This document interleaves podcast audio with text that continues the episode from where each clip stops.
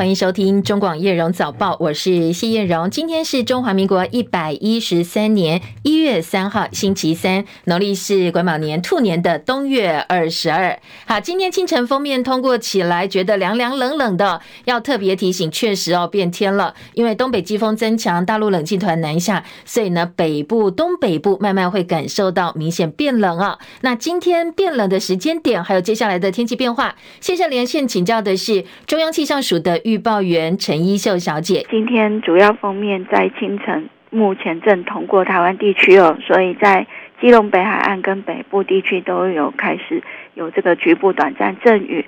那另外呢，随着呃，这个封面过了之后，东北季风增强，跟大陆冷气团南下，所以迎封面的东半部地区也会有局部的短暂阵雨哦。不过中部跟南部地区今天都是多云到晴的天气，温度方面就要特别留意了，在呃北台湾以及宜兰地区高温今天只有十八、十九度，而且会越晚越冷哦。那中部跟花莲高温二十一到二十二度，南部跟台东地区的高温二十四到二十五度，但是入夜之后到明天清晨，各地的低温，像西半部跟宜兰有机会来到十三到十五度，花东地区十七、十八度，所以提醒大家要留意温度变化，调整穿着。最后提醒哦，在东北风增强，所以基隆北海岸、桃园至台南，还有东半部沿海空旷地区、恒春半岛以及各个离岛，容易有八到九级的强阵风。如果到临近海域活动，也要注意安全。以上资料是由中央气象署提供。好，谢谢一秀提醒，也提供给大家参考哦。今天要变冷喽，而且呢，越晚会越冷啊。冷空气南下，预计今天晚间到明天清晨，这个强度是最强的哦。所以北部预测大概看部分气象专家说，如果把辐射冷却效应的因素考虑进去的话，竹苗低温从今天晚间到明天清晨可能低温不到十度哦。白天会回暖但是呢，日夜温差比较大，要特别留意一下这一波的天气变化哦。好，昨天的呃这个气象署也特别提醒。大家，这一周天气大概就是以两天为一个单位，好，两天冷了之后，可能又会回暖，但是又要变冷了，留意一下天气方面的变化。再来关心昨天的外电焦点，日本二零二四年开年真的不平静。在元旦发生七点六强震之后呢，昨天东京羽田机场在傍晚当地时间五点五十五分，台湾是慢一个小时哦，大概四点多快五点，发生两架飞机相撞的事故。从北海道新千岁机场起飞的日航班机降落羽田机场之后，刚好在跑道滑行，就擦撞了准备运送物资到能登半岛地震灾区的好海上保安厅的定义机，而日航的机翼呢，部分冒出大火跟浓烟，整架飞机在一个小时之后被大火吞噬，整个跑道陷入火海。在客机上有三百七十九人，十二名机组人员，还有三百六十七名，加起来要乘客大概是三百六十七个，通通安全撤离。而保上海上保安厅的飞机呢，有六个人，只有机长顺利逃生，另外五个人死亡，而机长现在伤重。消防单位补充说明说，本来传出客机上有十七个人被呛伤，但是后来数字稍微修正为十四个人受伤，其中四个人伤势严重，已经送医治疗了。日本的国土交通省表示，当地时间在昨天晚间六点钟之后，羽田机场跑道封闭，往来羽田多个航班取消。但是到晚上大概九点半哦，除了事发的 C 跑道之外，其他羽田机场三条跑道通通重启，恢复起降。我们的交通部观光署晚间表示。这个失火的航班呢，是日本国内线，现在并没有收到我们自己旅行社的通报，会持续关注后续的消息，适时的给予帮忙。好，那为什么飞机会相撞啊？现在并不知道。那 NHK 请来的专家说，疑似是其中一架飞机听错塔台的指示。还有一名日航的前机长也表示，他的职业生涯当中从来没有看过这么离谱的状况，所以不排除可能是指挥系统端出了问题。在事发第一时间，羽田。机场透露，起因是客机的起落架故障，勉强用机腹着陆，但是偏离跑道，所以才撞上军机，造成事故。不过，立刻有网友研究，呃，出来流出来的新闻画面说，诶，这个飞机引擎防护罩出现了很大的凹洞，一定是撞到了，而不是迫降失败。确实哦，日本民航局在查阅塔台记录之后，正式定调，说是五一六航班试图从南面降落在 C 跑道上，不过当时跑道上。已经有一架日本海上保安厅的飞机了。与会的日航高层表示，机组人员说，当时客机通通都是正常的进入跑道，执行正常的降落程序。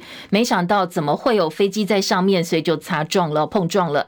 所以到底真正的原因细节有待进一步调查。不过目前呢，日本媒体普遍倾向可能是在指挥端出了问题哦，所以才会导致两辆飞机呢，两架飞机在地面上相撞。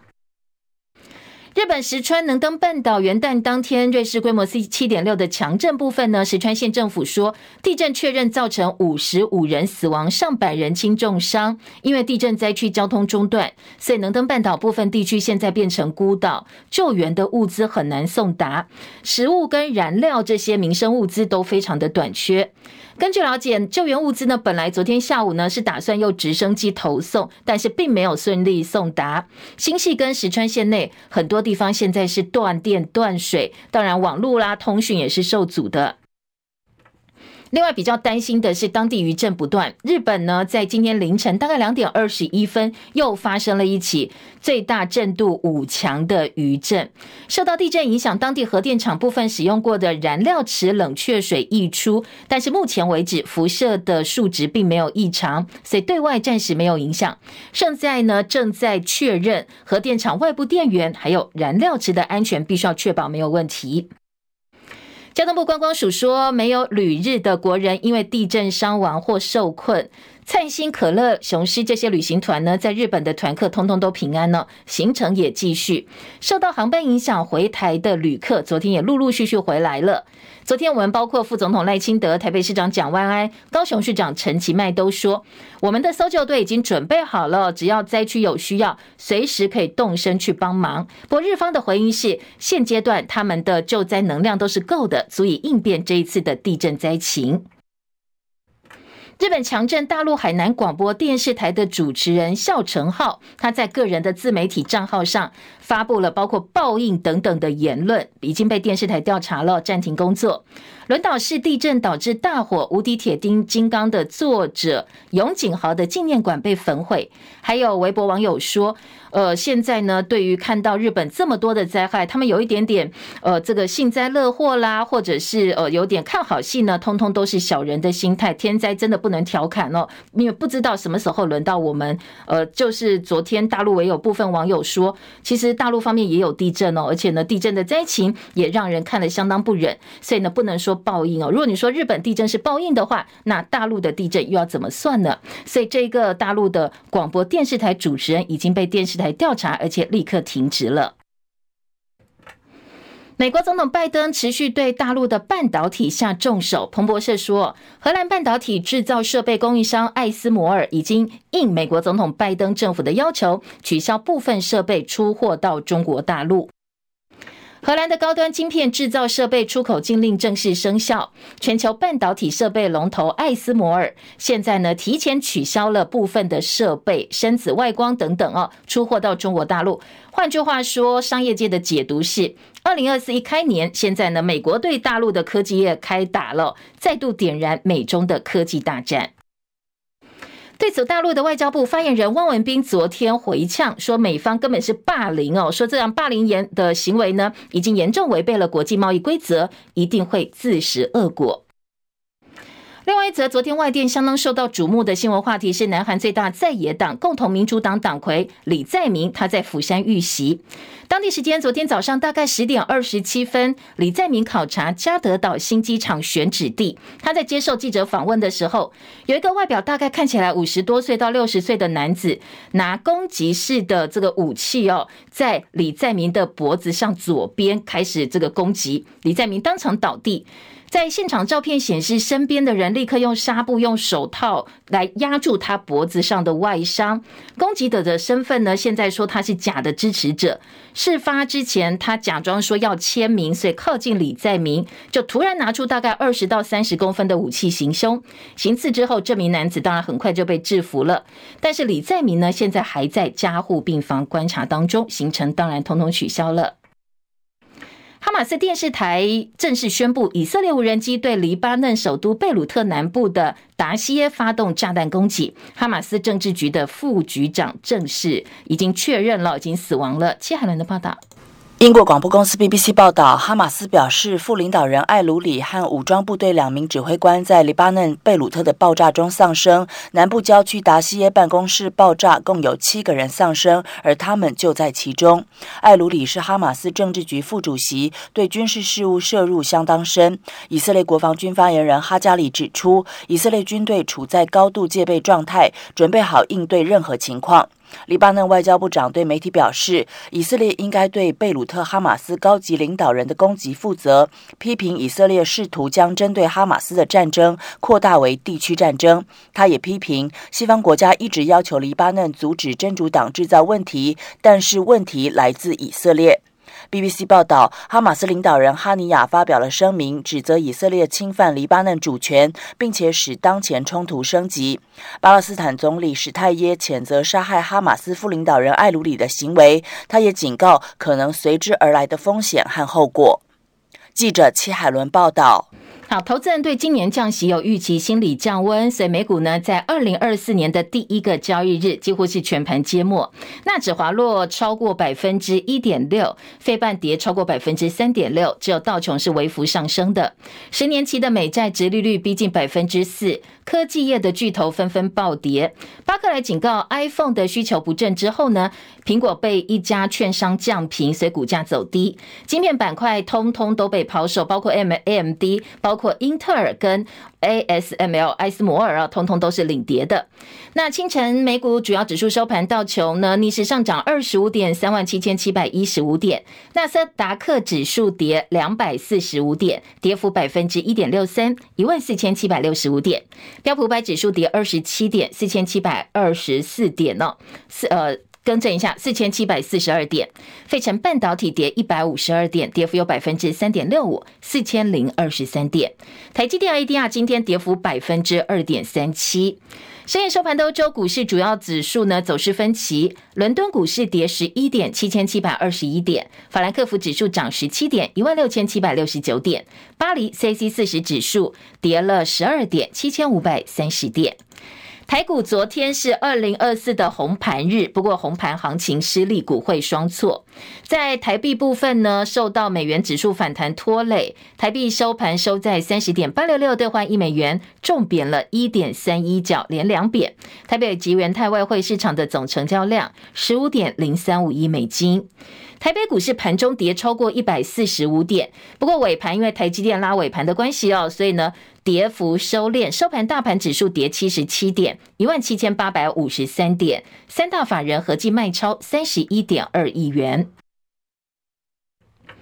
二零二四总统、副总统及立委选举投票，一月十三号就要投票了。现在选战倒数十天，竞选活动正式起跑。当然，蓝绿白三党呢也进入了晋升的肉搏战，车队扫街、站在路口拜票，还有大型的造势活动齐发。除了候选人站上第一线呢，很多分身也纷纷下乡跟选民互动，要做最后的冲刺。国民党昨天率先同步在全国一千一百三十九个路口展开拜票的活动，大家等一下上班上课在路口应该还是可以看到，很多候选人在催票，在拉票。而民进党今天是在全国超过一千个路口拜票，民众党启动全台的大车扫，要一路扫到选举投票前。中选会则提醒大家哦，从今天凌晨零点一直到投票时间截止。不能够发布报道、散播、评论任何的民调资料。如果违反的话，要罚台币十万块以及一百万以下的罚锾。包括我们的听众朋友哦，绝对不要用任何的方式来发布社团讨论啦，或者等一下在我们的留言板也不要再抛喽，否则就是违法哦。提醒大家特别注意。民进党总统候选人赖清德昨天在嘉义县、云林县做最后的冲刺，帮党籍候选人补呃这个辅选。不过昨天在水上乡玄宿上天宫参拜的时候，他正要转身离开，有个女子呢突然攀住他的脖子，送上一吻，他竟然来一个强吻，所以呢赖清德被吓了一大跳，露出非常尴尬的微笑。他身边的维安人员来不及阻止，也傻眼，完全来不及哦。这个献吻呢是来得又快。而且呢，让人完全无法防备。另外，民进党正副总统候选人赖清德、萧美琴昨天晚间有一则最新的竞选广告推出来了，是总统蔡英文开车载赖清德，然后呢再把车辆交给赖清德跟萧美琴，让赖清德来载萧美琴，象征把总统职务交棒。而赖清德在广告当中也被蔡英文说好凶哦，你第一次坐我的车哈？哎，不算吧，我们已经上路四年了。哦，那一路走来有什么感觉呢？非常充实，也充满挑战。嗯，说实在的，真的是很不容易。其实我一直想要问你，诶，你感觉我是什么款的人？你比我想象的更快派呢。尤其是哦，你看伊迄个影片哦，看起来就派哦，你讲那玩家。不，我迄是为了国家安全啦。该派的时阵，我那是爱派啦，因为守护台湾的民主也是上盖重要的。嗯，外口跟他风真透诶，有感觉到啊。但我无什么感觉诶，你开车开了足稳诶。因为有你在旁边帮我看啊，让我能够放心开啊。副手这个位置还是真的很重要，不能随便用臭的。你准备好了吗？准备好了。加油。好，加油。哎，你们一定会开得比我更好哦。有他在，没问题。交给我们。你的阳光不错哦，跟你学的。好吧，出发吧。听得出来，这则广告走的是比较温情的路线。在蓝营方面呢，昨天晚间赵少康有最新的访问。国民党副总统候选人赵少康这两天的访问行程呢，在呃接受访问的行程部分安排的都可以看得出来哦，有意要突破同温层。他昨天接受三立节目《关我什么事》专访，在专访当中坦言，到目前为止打电话、留话、写讯息给红海创办人郭台铭，都是直接进语音信箱，或者是没有回音。他认为啦，现在检方收押了周点论，意思呢就是叫做郭台铭不要站出来挺侯康佩。你打通郭董电话了吗？最后关头他会站台挺侯康？没有打通哎、欸，到现在还没有打通。我有他三个电话号码，嗯，然后呢打都直接就进入语音了。那你有给他留话吗？我也给他留了话了，我也给他写的讯息了，他都不闻不问这样哈。我本来以为最后他应该会站出来，可是当周点论被收押以后，我就想说他可能要做另外的考虑了。我觉得压周点论就是威胁郭台铭，叫他不要出来。好，另外赵少康日前上贺龙夜夜秀节目片段，昨天晚间才公布到 YouTube 上哦。赵少康一开场呢，就以日前的口误来自嘲，他故意把贺龙叫成伯恩，贺龙呢则叫赵少康是赵总统。他被贺龙形容他才是国民党总统候选人，比侯友谊还要强。那赵少康怎么用他的口才来化解这样的尴尬呢？我们来听听看哦，昨天部分的片段。伯恩好，伯恩好，哎呀，伯恩啊，伯恩好。你有口误了是吗？伯伯恩不是伯恩吗？哦，不是不是，对对对。哇，一来就下马威耶！这个还是要介绍一下，因为很多人不认识。你一来就口误叫我伯恩是怎样？是啊是啊，最近常犯这错误。哦，对对对对对，连阿扁都叫我去看医生的，因为脑筋动得太快了，不小心把真心话说出来。我想叫你我心目中认定的你，你是赵总统。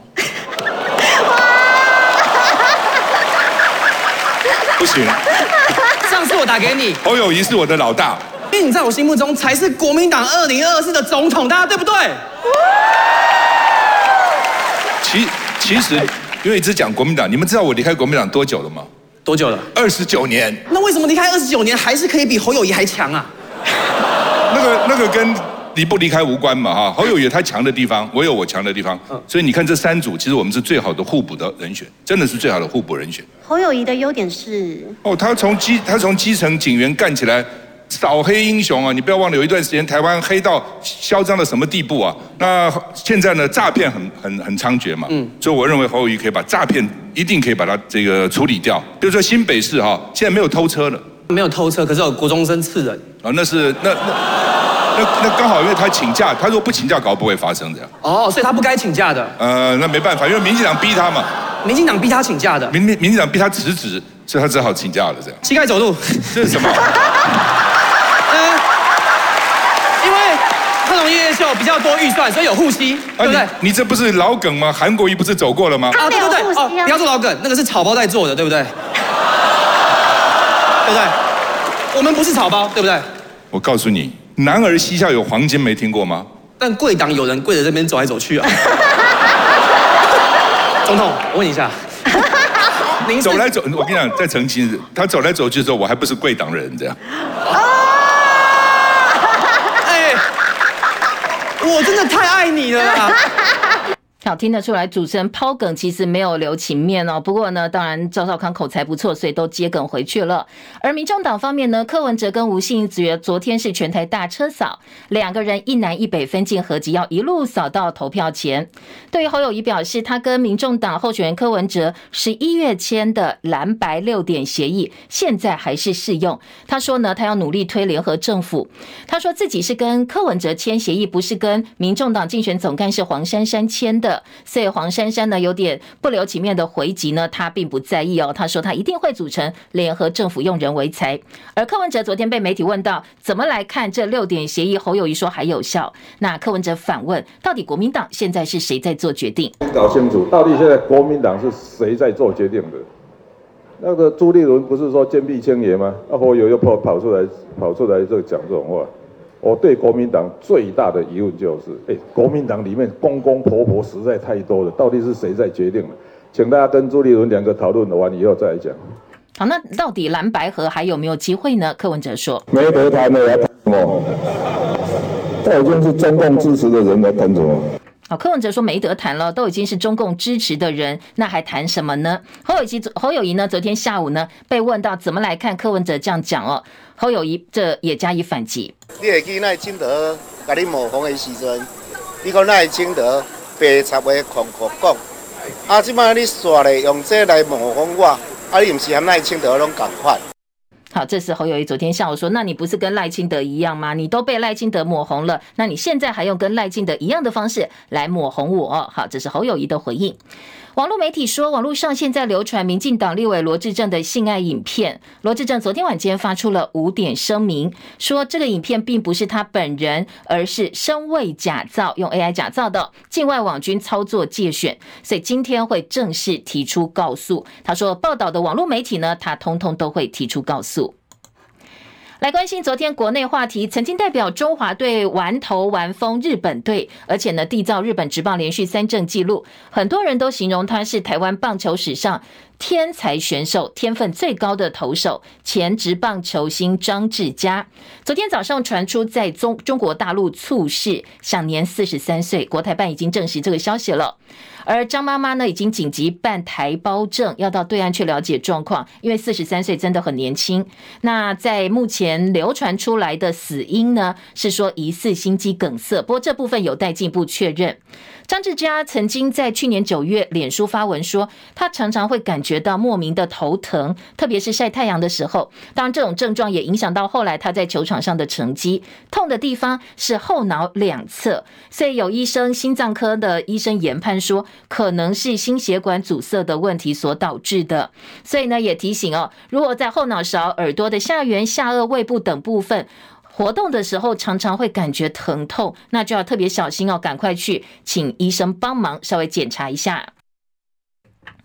跨年元旦连假之后，我国的新冠肺炎中重症还有死亡个案数都写下新高。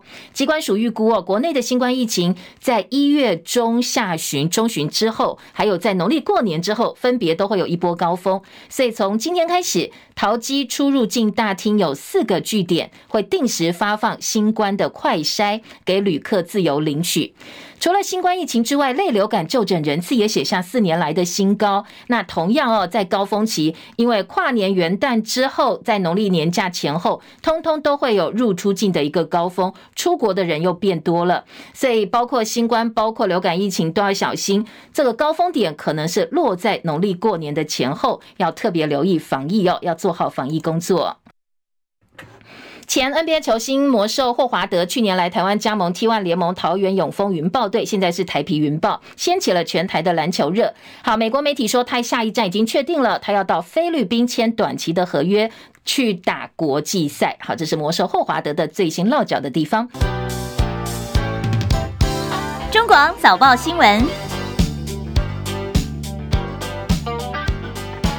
欢迎回到叶荣早报，继续第二阶段早报呢，我们来帮大家读报了。今天呢，手上五份平面媒体哦，综合性报纸还有财经报纸头版焦点都不尽然相同。不过呢，在叶荣告诉大家有哪些重点之前，还是要请好朋友帮我们手机、平板电脑 YouTube 频道冲冲人气。在 YouTube 的 App 呢，还有我们的呃这个网页版 YouTube 频道网页打开之后，记得搜寻叶荣早报。中广新闻网或者是中广流行网，七点到八点都会看到我们直播现场。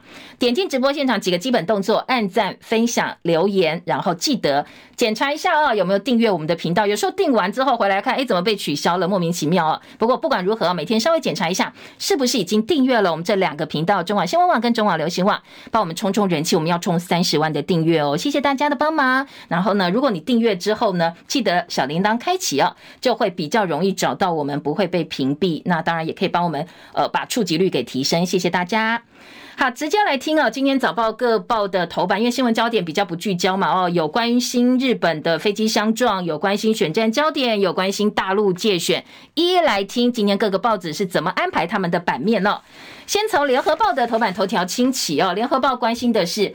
日航撞海保机，五个人死亡。联合报大标题：民航机三百七十九人全脱困，海保机呢只有机长重伤获救，另外五名乘客通通送命。好，今天联合、中时跟自由头版都有照片，因为呢在飞机跑道上。一架飞机哦，被烧的只剩下这个呃支架，大火的画面确实触目惊心。联合报用相当大的版面哦，来告诉大家现场的状况。透过我们 YouTube 直播可以来看一下哦，这张照片真的是哦，这个火海当中几乎看不到飞机的这个样子了。好，今天联合报的照片，自由时报也是一样哦，说日航班机撞呃这个降落撞击海保机，五死一伤。那现场的画面呢，自由时报一样放在头版。用图片的方式加以报道。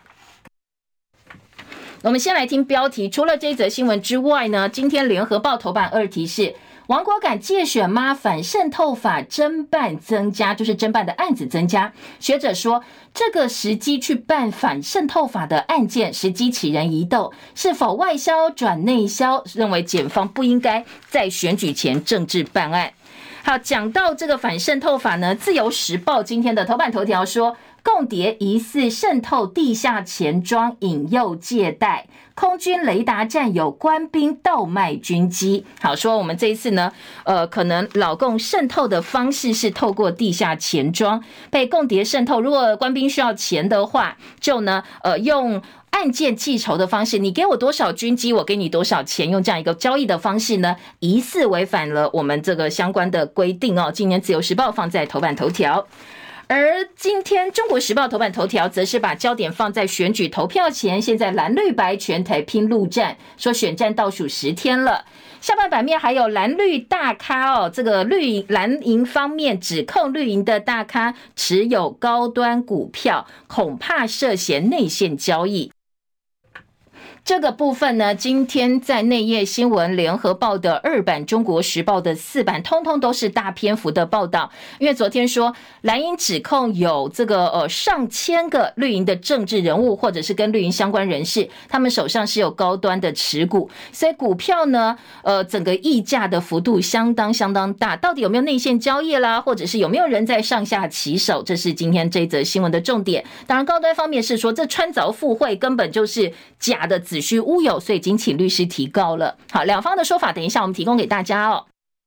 而中时今天头版下半版面还有棒球天才张志佳在大陆猝逝，享年四十三岁。那在对岸教高球，他不是教棒球，他是教高尔夫球，心肌梗塞倒卧在深圳的宿舍当中。中国时报的头版。再来听的是，呃，今天在两家财经报纸哦，《经济日报》头版头条。美中科技大战新年又开打了，ASML 就是艾斯摩尔呢，应美国白宫的要求，说提前取消出货大陆，本来呢要取消的时间时程往前提。重挫大陆企业那先进制程的布局，那我们的台积跟联电相对来讲不受影响。大陆方面说这是赤裸裸的霸凌行为。好，经济日报头版头条，经济的头版的下半版面、中间版面，还有伊朗传出动军舰，出动军舰要挑战美国的海事特遣队，红海紧张升温，油价劲扬。工商时报头版头条说，二零二四第一个交易日，台北股会双杀。昨天台股加权指数是跌破了五日线，收在一万七千八百五十三点。台币汇率收在三十点八六六兑换一美元，贬幅百分之零点四二，这个贬幅是三周以来最大的。工商时报的头版头条。在标栏重点部分呢，工商说，今年第一波的 ETF 配息潮来了，对中国出口禁令这个 ASML 就是艾斯摩尔再度扩大，制造业除旧布新，二零二四内外皆温，这个温就是呃升温的温，温度的温，生技业签 IPO 潮，二十家在线等。车市二零二三去年写下惊奇，元月的销量还要继续往上冲高。伊朗军舰开进红海，油价惊惊涨。好，这是今天《工商时报》的内页。经济日报则预告说，内页包括国营的线上抢客，很多基金现在都领手续费了。包括中信银、北富银推出新申购商品定期定额的优惠，台新银行也有相关的方案抢市。日本的地震效应，现在有两家半导体台厂停工。全球第三大矽晶原厂包括环球晶，还有华新集团旗下的新塘，当地的厂区受到影响。那影响程度有多大呢？需要进一步评估。好，听完了两家财经报纸的重点，我们再来听哦，今天综合性报纸的编栏提要。今年中国时报预告的内页新闻包括了八版说，新冠病毒没有太大变异，所以过去大家家里的快筛不用买新的，还是可以。留下来用啊，还是筛得出来病毒。而在国际版呢，《中国时报》预告的是，南韩最大在野党的党魁李在明被刺颈，那凶手非常非常的呃凶狠哦，直接朝脖子刺，所以就是要他死掉哦。今年《中国时报》的报道。自由时报今天预告内页新闻是国中生被刺杀案，校园的安全网有待修法补漏。好，这则新闻各报在社会新闻版面几乎都是整个版面的报道。今年台湾醒报呢，把这个话题放在头版头条。联合报今天预告的编栏重点包括宪法灾难说持续延烧，昨天侯友一批赖清德没有资格当领导。ASML 的设备销路喊卡，美中科技大战再度点燃战火。好，这是联合报今天的编栏重点。今天在日航的这个飞机跟军机相撞，到底发生什么事哦？联合报今天在头版当中提到哦，说呢这一架日本航空的客机在呃从北海道的新千岁机场飞到东京羽田机场降落的时候，跟日本海上保安厅的飞机相撞。降落时撞击日韩乘日航的成员，就是乘客跟机组人员，至少十七人受伤。不过刚才早上我们最新修正，日方说大概十四个人受伤。海保厅的飞机疑似是要载物资，打算要载物资到地震灾区，到底是不是地面指挥出错呢？现在没有办法排除任何的可能性。日本产经新闻说，日航前机长山田不二朝看了事故影像之后表示，一般来讲，跑道上如果有飞机，其他飞机是不能降落的，所以现在没有办法排除到底是不是地面的指挥系统出错。而朝日电视台引述日航前机长的话说，追撞事故就是塔台在海保厅的飞机起飞前就对日航的班机发出了降落许可。BBC 说，这一是空中巴士 A 三五零第一起重大事故。这一架飞机最主要采用碳纤维这些先进材料做的。尽管发生火灾，飞机似乎还是能够暂时经受火势，为人员争取一些逃生的时间。加上可能机组人员真的第一时间的临场反应是及格的，还不错。所以呢，包括机组人员，包括客机上的乘客，通通都是成功逃生了。好，这是联合报今年的头版。旺报今天在二版说，日航撞军机塔台起降许可是现在要调查的关键。好，大家都很好奇怎么会这样哦。所以今天呢，呃，包括了中时系统，包括联合系统、联合报的集团相关的报道呢，都把这个矛头呢指向塔台给的降落许可。除了飞机呃相撞的事故，在日本当然还有强震哦，一并提供给大家相关的焦点。联合报说，日本的能登强震至少四十八人死亡，早上增加到五十五人了，三点二万人疏散。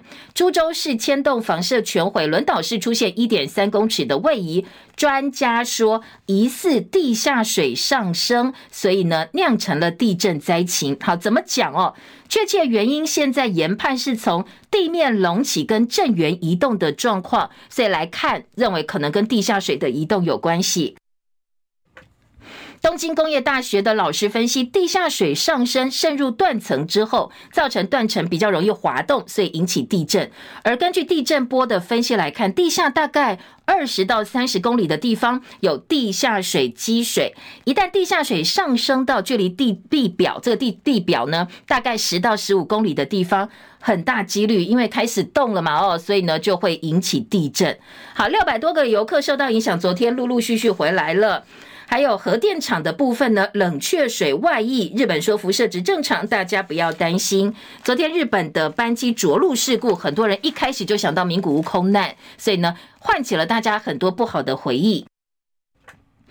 好，今天自由时报报道地震灾情是说，株洲有上千栋房屋垮了。好，南韩最大党党魁李在明被假粉丝刺警的部分呢，今天呃也是国际新闻版面比较重点的新闻哦。今天自由时报在报道当中有李在明的状况，说他大概被刺二十分钟之后就送到医院了，意识清楚，伤口有一公分，受伤部位在颈动脉的地方，呃是静脉的地方，而不是动脉。所以呢，如果稍微移一下哦，刺到动脉，那就不得。得了了，会有生命危险。好，现在呢，他本来要角逐二零二七年总统大位，最近有民调显示他可能是呃，这个后续会有一些贪腐方面的丑闻啦，或者是隐忧。不过当然不管如何哦，现在伤势要先疗养好才是最重要的一件事哦。好，关于呃几则国际新闻焦点呢，我们先提供给大家做参考。再来就是比较政治的讨论了。今天联合报头版二题说，王国敢借选妈反渗透法增办的案件突然变多了。好，今天的联合报呢，在头版二题说，根据高检署统计，反渗透法侦办案件从四年前的零件，到上个月二十九号已经增加到八十五件，一百五十五个人涉案。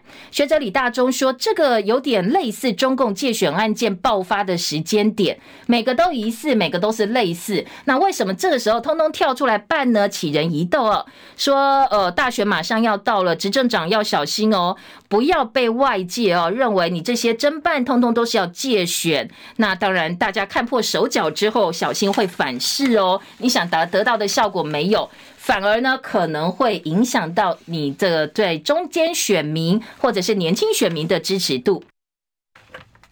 自由时报今天头版头条来看到说，共谍疑似渗透地下钱庄来骗国军官兵去借钱的新闻。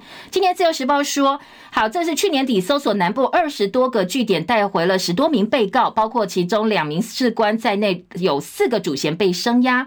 法院裁定三交保一请回，换句话说呢，声押了四个人哦，没有一个被押起来。检方不服提出抗告。检方搜了二十多个据点，有十多名被告到案。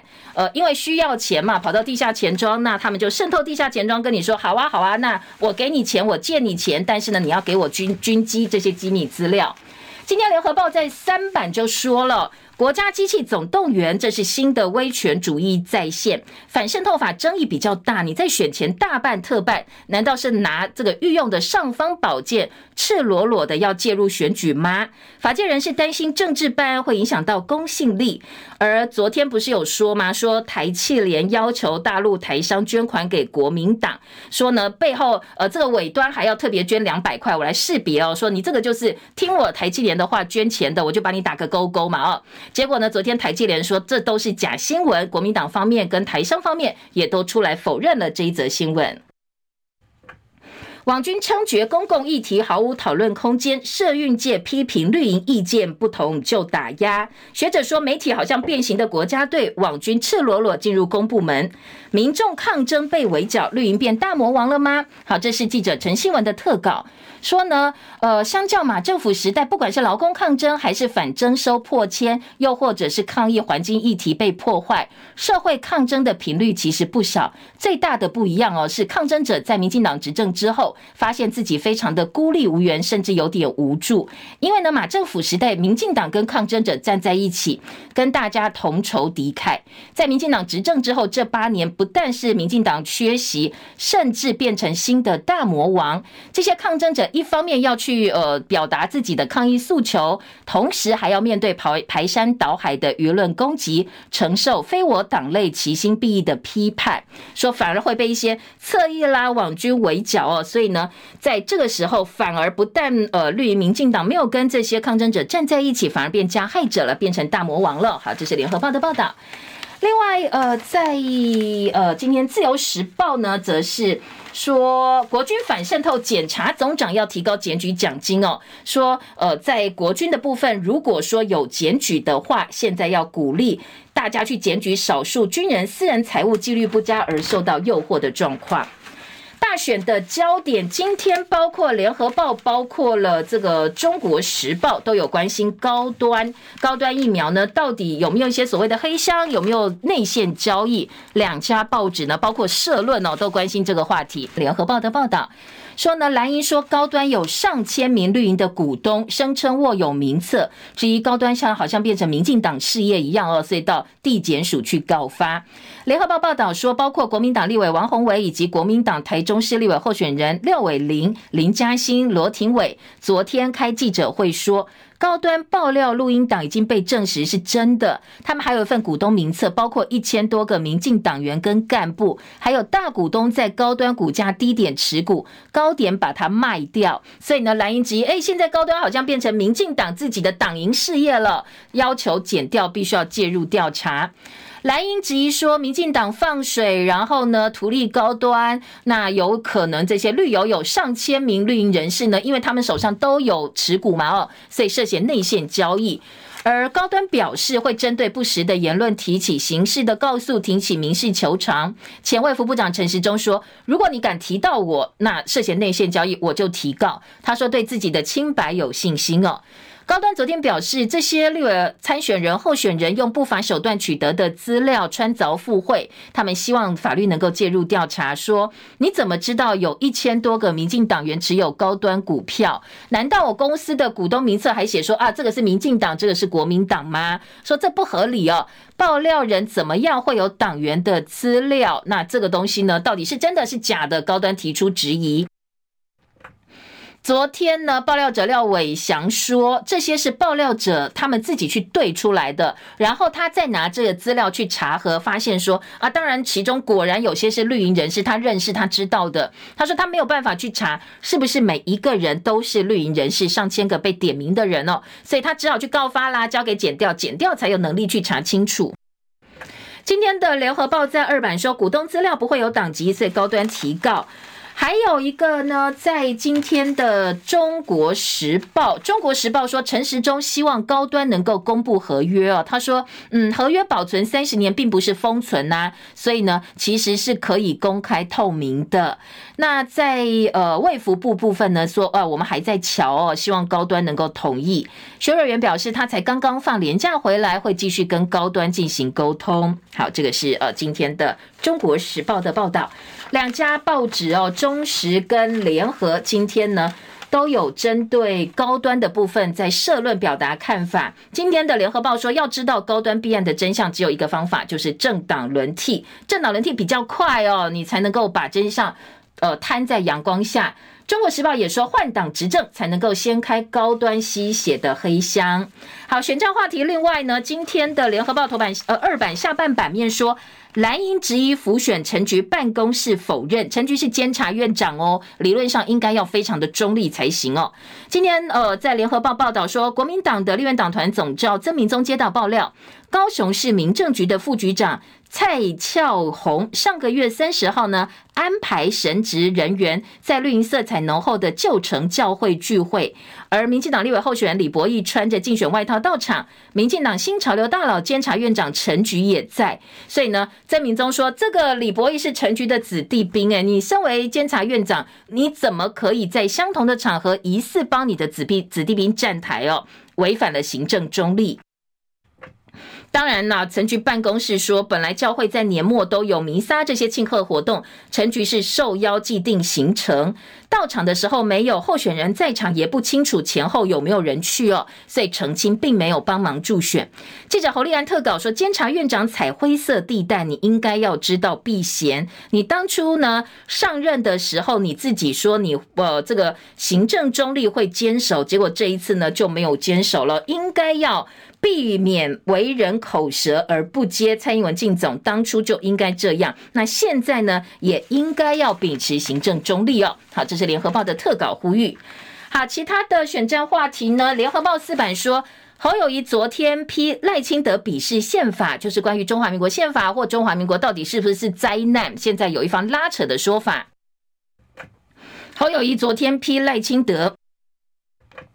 你连宪法都鄙视，没有资格领导国家。卢秀燕也批赖清德毁宪毁国。赖清德回击说：“我没有毁宪，我没有鄙视宪法。我认为宪法跟九二共识做连结会带来危险。”好，另外，呃，侯友宜喊蓝白六协议仍然有效，柯文哲抢没得谈了，你是中共支持的人。还有侯友宜站路口，赖清德被袭吻，被突袭这个吻。如果想看照片，今天联合报有这个突袭强吻的照片哦，放在了政治版面。另外还有柯文哲呢，遇到蓝营小鸡又是巧遇了，而且蓝营小鸡还说柯文哲加油。好，今天呢，呃，很多的媒体、很多名嘴都说，当然啦，每个小鸡都想要求生存，希望自己能选上嘛哦。所以呢，在越接近选战关头。虽然党中央有党中央的规定，说不能够跟柯文哲站在一起，但是街头巧遇你就没话讲啦。所以接下来可能柯文哲在街头巧遇蓝营小鸡的几率会越来越多。还有在呃今天的中国时报说，柯文哲跟风抹侯侯友宜，侯友宜酸柯文哲跟赖清德没什么两样。宪法在那说，卢秀燕说赖清德是不自觉的讲出了自己心里的话哦，讲出了真心话。呃，赵少康昨天公开泰勒斯的洽谈记录，因为呢，赵少康说以前中广邀请泰勒斯来嘛，泰勒斯说啊，你们太危险了，有地缘政治风险，所以不接受哦，不不来了。那文化部就说，你看，Breaking 都来了，这么多国际大团、天团都来了，哪有这样的问题呢？昨天赵少康就公开了。呃，中网跟泰勒斯当初洽谈的记录说，对方还不是讲地缘政治风险哦，对方是讲战争的风险，所以不来哦。说你文化部不要乱讲话哦，不知道又爱讲。蓝营批赖清德歪理合法违建，那这个赖清德舅舅也出面喊冤了，说他们老家呢是没有地目的，现在蓝营就批你，就是要全党帮你擦屁股，死不坚持不去拆掉你的违建。侯友一家族在新庄列地又爆发新北市府涉嫌利益输送，好，这是自由时报的报道。蓝营的这个名嘴李正浩说，侯友谊并没有利益回避，巧用学校用地变成学区房，这样子房子的价值就增加了。说新庄列地呢，其实绿已经打好几天了，在这个部分，自由时报做了大篇幅的报道。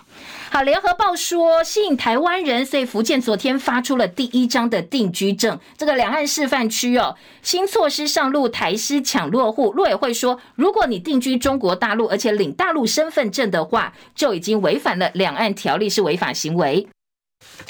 校园安全，今天《醒报》做到头版头条说，家长现在对于歌警案发生之后，校园安全真的很不安。国教署昨天呢，面对好多家长团体的抗议，说答应会严厉管教的方式，要检讨校园违禁品的管制，甚至还有人说要在校园呢设金属探测器来保护师生的安全。我们时间到了，谢谢大家收看收听，记得要保暖哦。明天早上七点钟再见，拜拜喽。